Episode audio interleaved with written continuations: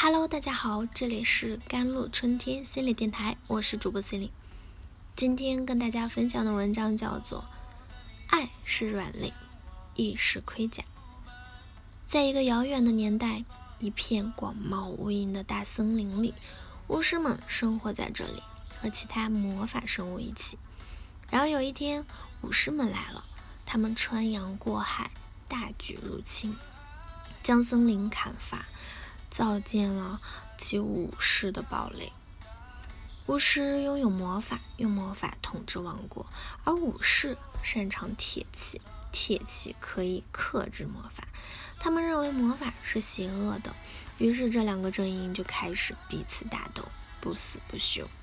然而有一天，一位名叫辛克拉克斯的年轻武士族女王爱上了一位名叫……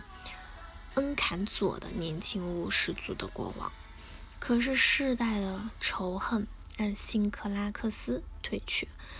他认为对恩坎佐的爱是背叛了自己的民族，就对自己用了爱情否决咒啊！从此对恩坎佐断情绝爱。伤心欲绝的恩坎佐再也等不来辛克拉克斯，只好将自己的心。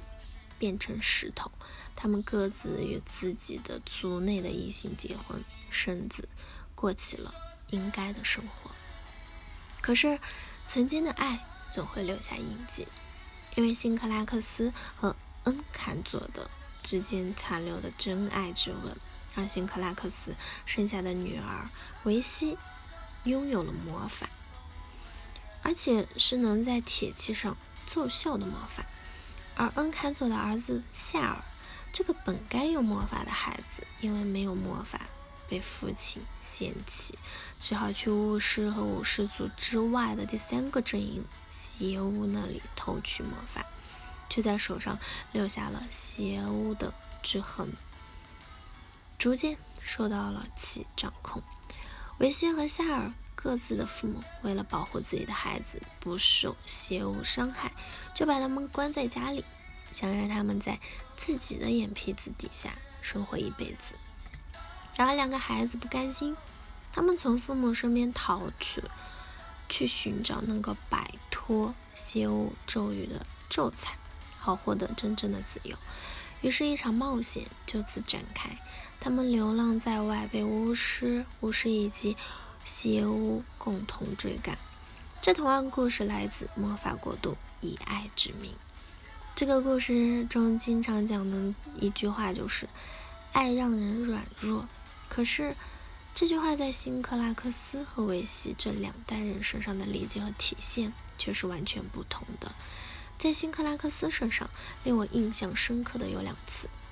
一次是辛克斯给的解释是因为爱。让人软弱，这里可以解释为爱是软肋，因为武士族和巫师族世代的仇恨，辛克拉克斯认为自己对恩坎佐的爱会成为自己的软肋，让自己变得软弱，就没法带领武士族更好的发展，因此他要放弃这份爱。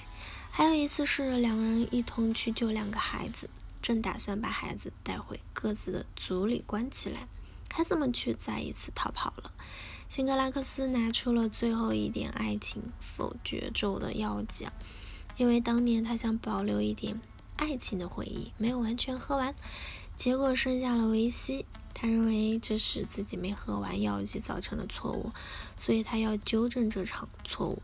在这里，他再一次高喊：“爱让人软弱。”而。恩坎佐也在辛克拉克斯的鼓动下喝下了药剂，高喊：“爱让人软弱。”这里的软弱指的是辛克拉克斯认为爱是会让人意志不坚定而犯错，所以辛克拉克斯是不相信爱的。他认为爱会削弱人的力量，所以他要断绝情爱。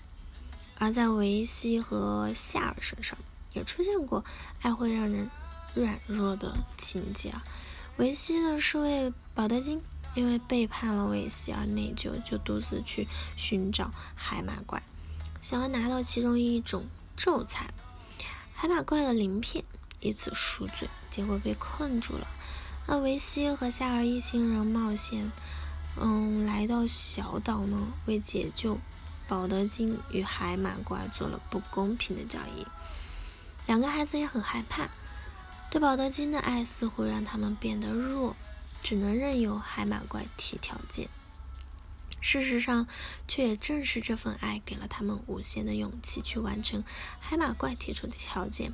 在海马怪毁约时，保德金的勇气也被激发，最终一行人都死里逃生。还有尾声的时候，跟随着维西和夏尔的小精灵吉吉蛛丝成了邪巫王的认知。邪巫王说：“维西他们一定会来回来的，因为爱让人软弱啊。”在这里，邪巫王的意思是，爱会让人失去最基本的利弊权衡，做出不明智的举动。